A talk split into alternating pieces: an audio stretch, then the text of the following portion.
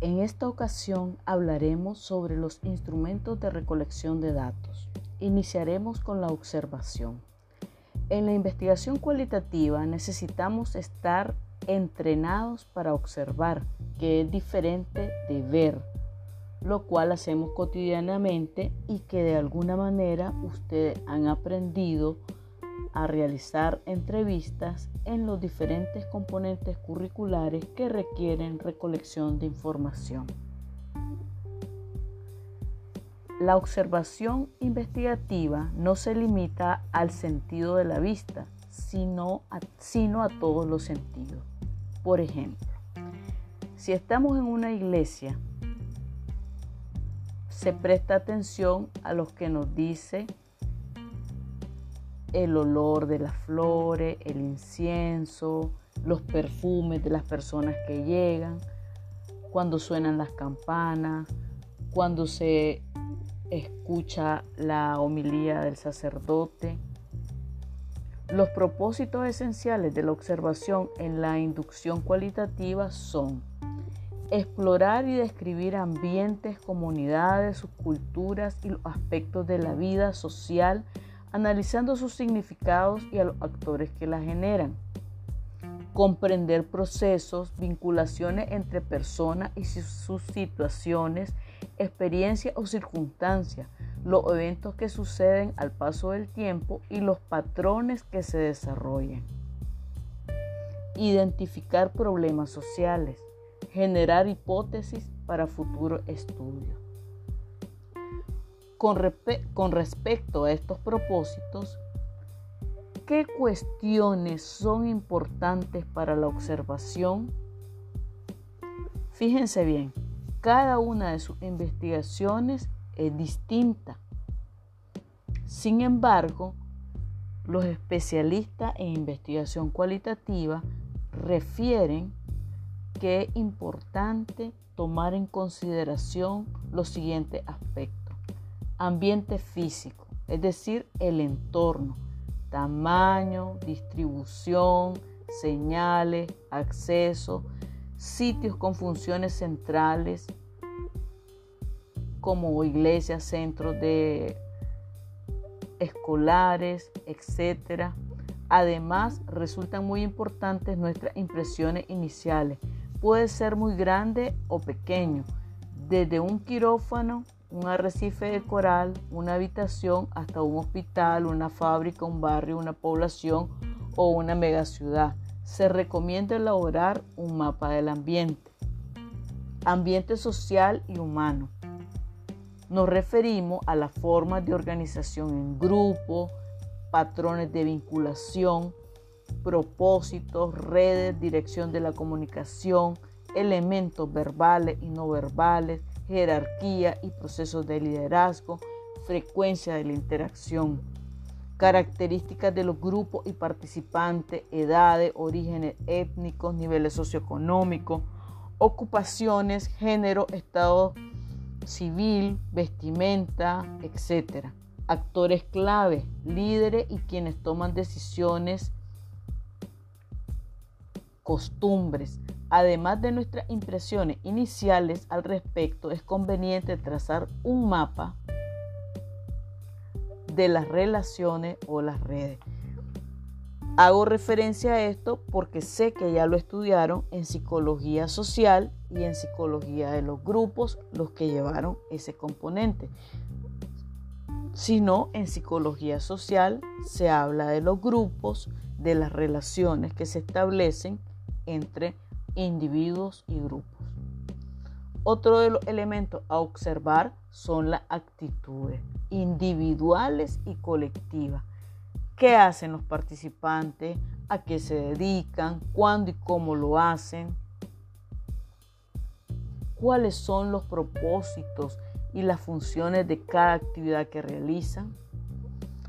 Artefactos que utilizan los participantes y funciones que cubren hechos relevantes, eventos e historias ocurridas en el ambiente y a los individuos. Se puede presentar una cronología de suceso o, en otro caso, ordenarlas por su importancia.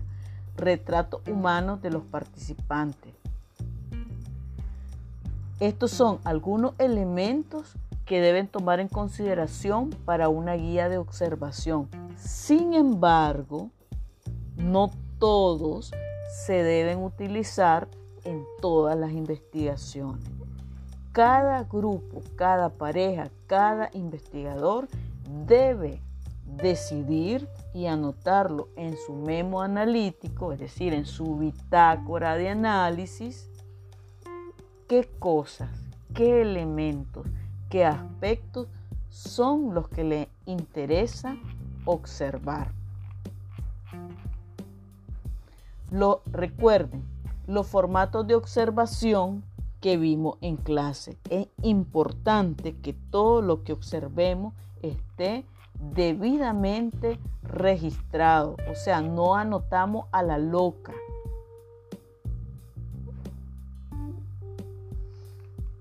Recuerden que en la observación el investigador o investigadora juegan un papel fundamental.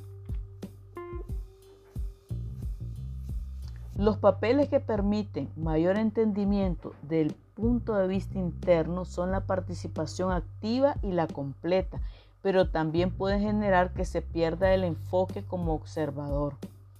¿Eso qué quiere decir?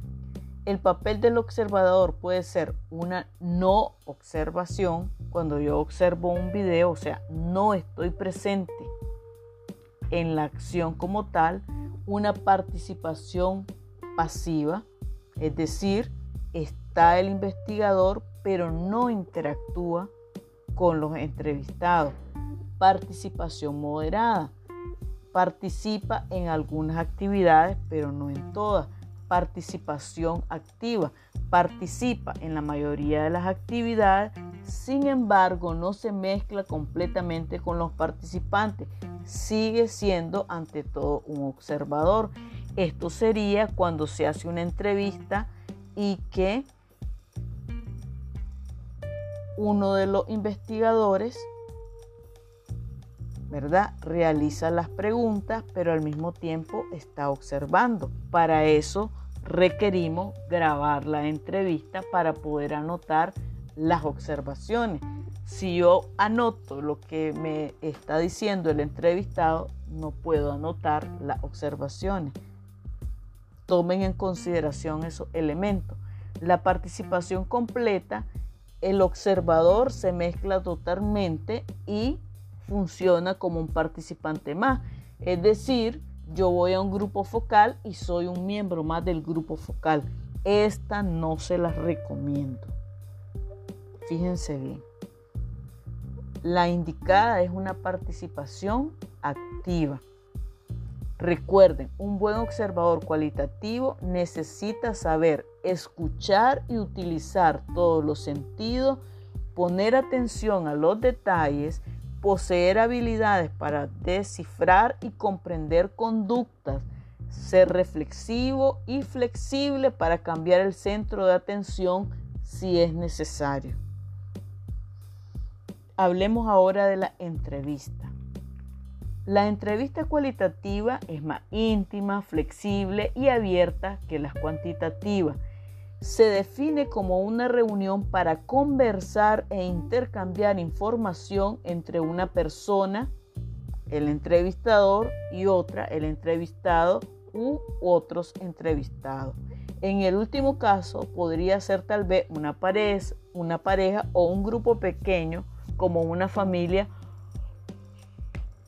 en la entrevista, a través de las preguntas y respuestas, se, logra una comunicación y la construcción conjunta de significado respecto a un tema.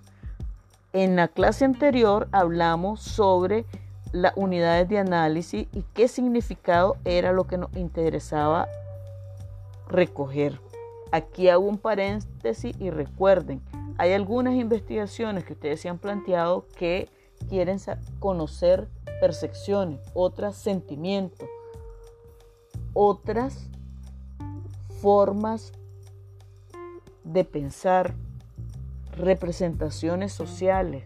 Entonces, a eso nos referimos con qué tipo de significado estamos recogiendo, recopilando. Las entrevistas se dividen en estructuradas, semiestructuradas y no estructuradas o abiertas. En las primeras, el entrevistador realiza su labor siguiendo una guía de preguntas específica y se sujeta exclusivamente a esas preguntas. Las entrevistas semiestructuradas se basan en una guía de asuntos o preguntas y el entrevistador tiene la libertad de introducir preguntas adicionales para precisar conceptos u obtener mayor información. Y la entrevista abierta se fundamenta en una guía general de contenido y el entrevistador posee toda la flexibilidad para manejarla. En nuestro caso, lo recomendable es realizar entrevistas abiertas que van estructurándose conforme avanza el trabajo de campo. ¿Eso qué quiere decir? Que cada investigador o investigadora conduce la entrevista. No buscamos a alguien que nos haga la entrevista como se hace en los procesos cuantitativos. Es el entrevistador, el dueño de la investigación, él mismo o ella misma quien hace la entrevista y va modulando el tipo de preguntas, adecuándola a cada entrevistado. Las entrevistas como, como herramientas para recolectar datos cualitativos se emplean cuando el problema de estudio no se puede observar o es muy difícil hacerlo por ética o complejidad. Por ejemplo, problemas de violencia intrafamiliar. Las características de una entrevista cualitativa son las siguientes. El principio y el final de la entrevista no se predeterminan ni se definen con claridad Incluso la entrevista puede efectuarse en varias etapas porque es flexible. Eso quiere decir que una entrevista yo la puedo realizar en varias sesiones. No es de un solo golpe que yo llego y entrevisto y quiero saber todo lo que necesito. Puedo hacerla en parte. Las preguntas y el orden en que se hacen se adecúan a los participantes. La entrevista cualitativa es una buena medida anecdótica y tiene un carácter más amistoso. No, esta no es una entrevista clínica, no es una entrevista para hacer un examen mental. Ojo con eso. De lo contrario, van a obtener datos equivocados.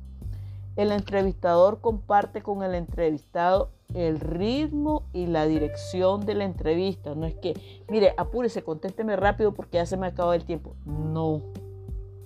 Vamos al ritmo del entrevistado. Podría ser que estemos tratando un caso muy complejo, doloroso o sensible para la persona y requiramos tiempo. No es a la carrera. El contexto social es considerado y resulta fundamental para la interpretación de los significados. El entrevistador ajusta su comunicación a las normas y lenguaje del entrevistado. No es que yo llego y usted considera que los criterios del DSM5 se ajustan a la situación que usted está viviendo. Totalmente equivocado. Yo tengo que adaptarme al tipo de lenguaje que utiliza la persona que voy a entrevistar. Y aquí quiero que sean cuidadosos. La mayoría de ustedes tiene como población y muestra estudiantes de psicología o estudiantes universitarios, pero estudiantes de años inferiores al suyo. Así que cuidadito con los términos que utilizan que si enredan a los chavalos a la hora de estar preguntando, no van a obtener las respuestas que necesitan. Las preguntas son abiertas y neutrales, ya que se pretenden obtener perspectiva, experiencia y opiniones detalladas de los participantes en su propio lenguaje. No es que yo induzco a algún tipo de respuesta, yo hago una pregunta neutral. Por ejemplo, ¿qué piensan ustedes del color en el que está pintada, eh, en el que está pintado el auditorio 3? Esa es una pregunta abierta. Una pregunta inducida sería, ¿no les parece que el color en que está pintado el auditorio 3 es un poco aburrido? Fíjense que la diferencia, en una dejo que ellos opinen libremente, en la otra yo ya les estoy indicando que quiero que me digan que el color está feo. Les pido en este sentido que revisen los tipos de preguntas. Tenemos preguntas generales, preguntas de ejemplo, preguntas de estructura, preguntas de contraste. Para eso es importante que ustedes lean el capítulo 14 en el acápite relacionado a entrevistas del libro de metodología de la investigación de Hernández Sampieri. Sin embargo, voy a hacer énfasis en el siguiente. Iniciamos con preguntas generales y fáciles. Nos pasamos a preguntas complejas. Luego nos pasamos a preguntas sensibles y delicadas. Y terminamos con preguntas de cierre. Es decir, de entrada nosotros no le preguntamos el núcleo de nuestro problema. Cuando hablamos de preguntas generales y fáciles, es una forma de establecer un ambiente agradable para introducirnos a la complejidad y a, las preguntas sensibles. Sería lo equivalente a establecer un buen rapport, una buena empatía con el entrevistado.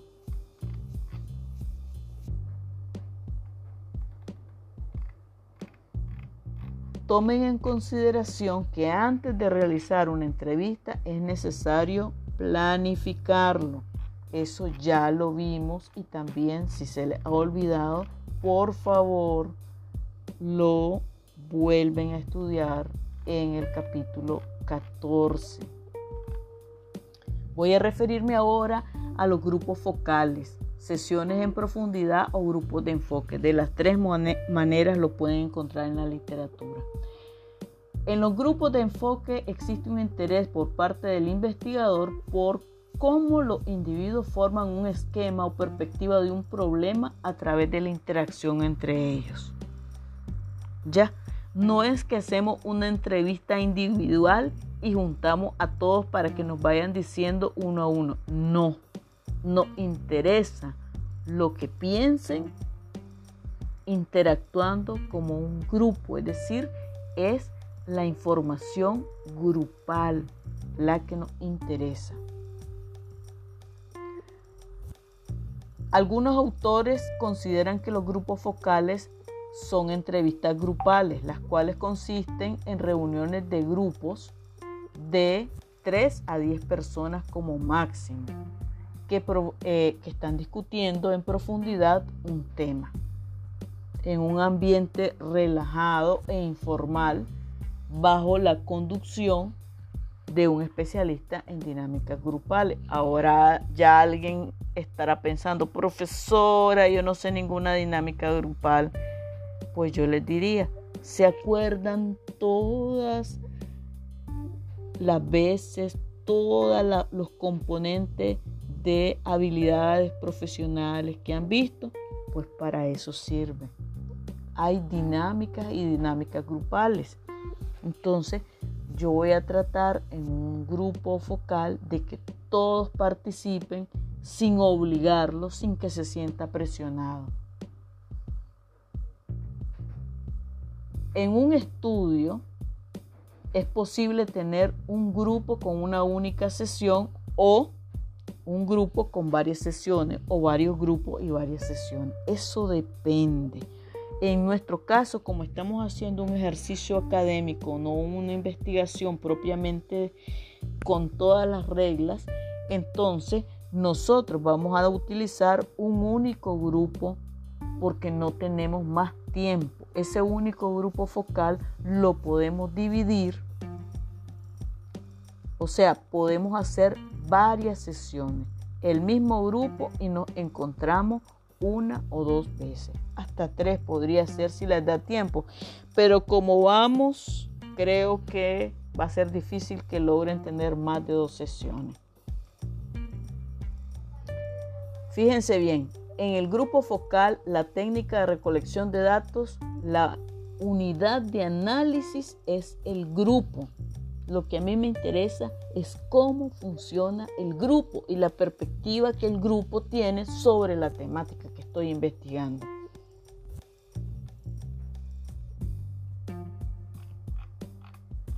Recuerden que al igual que la entrevista, es importante, indispensable la planificación.